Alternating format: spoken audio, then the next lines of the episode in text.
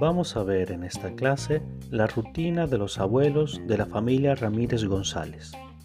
Ellos están jubilados y les encanta aprovechar su tiempo haciendo cosas. Comencemos.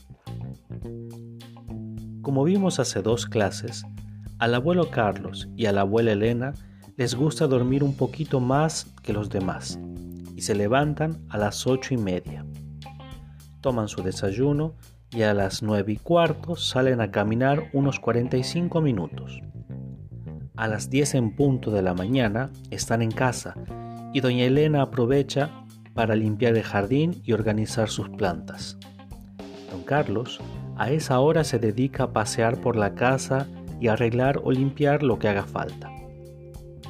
Al mediodía salen a comer al restaurante de la esquina de su casa y toman su cafecito regresan a casa a dormir la siesta hasta las 4 de la tarde.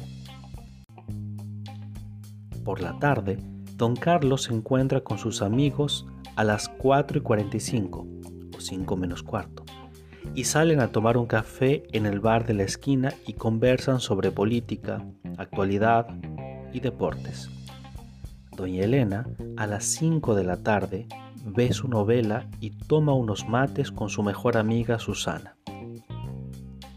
A las 7 de la tarde se sientan en la sala de estar y don Carlos lee algún libro y doña Elena arma un poco del enorme rompecabezas que compraron el año pasado en Málaga.